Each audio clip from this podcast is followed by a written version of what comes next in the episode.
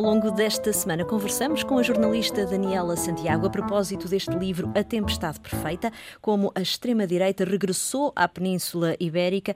Eh, Daniela, já aqui conversámos eh, sobre alguns aspectos que terão motivado eh, a ascensão destes, destes movimentos, quer em Espanha, quer em Portugal, mas também podemos dizer que o descontentamento com os políticos mais, vamos dizer, entre aspas, mais profissionais, e o descontentamento com a política política eh, poderá também ser um motivo, poderá ter sido um motivo uh, para que os eleitores começassem a votar neste tipo de, de movimentos, Daniela?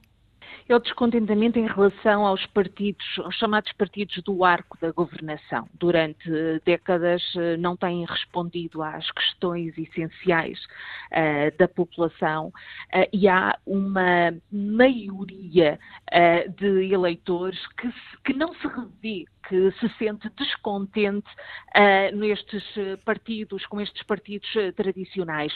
E isso faz com que procurem uh, novas soluções e é muito curioso porque um, há cerca de um ano e meio, dois anos, eh, numas eleições em que o Partido Socialista venceu, mas que ainda não havia uma solução governativa desenhada para a maioria, eh, à porta da sede do, do PSOE, eh, havia uma senhora que me comentava numa noite eleitoral que a política é um pouco como ir às, às urnas, como ir ao supermercado, não é? Se há um produto novo, compra-se esse produto para experimentar, porque já estamos cansados dos outros. Uh, e se gostamos, continuamos a comprar o mesmo produto. Se não gostamos, vamos procurar um novo. E isso é o que aconteceu. Houve essa procura com os Ciudadanos, com o Podemos e há essa procura com o Vox. Portanto, há uma tentativa de conquistar uh, o eleitor por aquilo que uh, os políticos experientes e desse arco da governação não conseguem responder e depois, claro, juntando também aos uh, casos de corrupção, aos casos que se arrastam em tribunal, há uma sensação um, ehm, de impotência, de não resposta da classe política que faz procurar outros, mesmo às vezes sem estudar programas, sem analisar ao pormenor o que é que esses partidos mais extremistas nos prometem. Exato, até porque há aqui alguns traços comuns, nomeadamente as questões da discriminação, do racismo e até de um certo apelo, não diria violência, mas a uma certa turbulência na sociedade.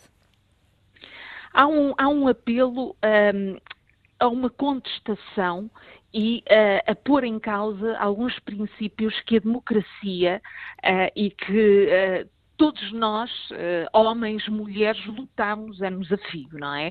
Direitos como um, o aborto, a, questão da eutanásia, a questão dos direitos de, de, de, dos homossexuais, não é? Tudo isso é posto em causa um, por alguns destes partidos. Aliás, pela esmagadora maioria, eles têm todos uma uh, linha uh, condutora muito semelhante e depois aproveitam as particularidades de cada país.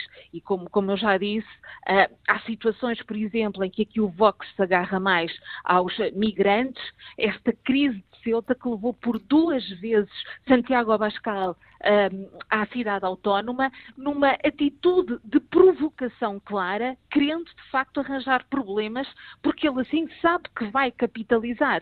Uh, o eleitorado não vai ver que Abascal vai a um local uh, que está uh, incendiado, onde chegaram quase 10 mil pessoas, onde a população também se questiona acerca de segurança, acerca dos apoios sociais, porque depois estes partidos vendem muito a ideia de que a escola pública, a saúde pública, os apoios sociais vão para estas minorias e não vão para os espanhóis, não é? Exato. E, portanto, ir meter-se uh, num, numa chamada bomba relógio que a qualquer momento uh, pode rebentar e depois vai tirar os frutos de que nós não podemos andar por aí porque somos atacados, não é? Esta é uma estratégia. A Tempestade Perfeita, de Daniela Santiago. A edição é da Oficina do Livro. Boas leituras.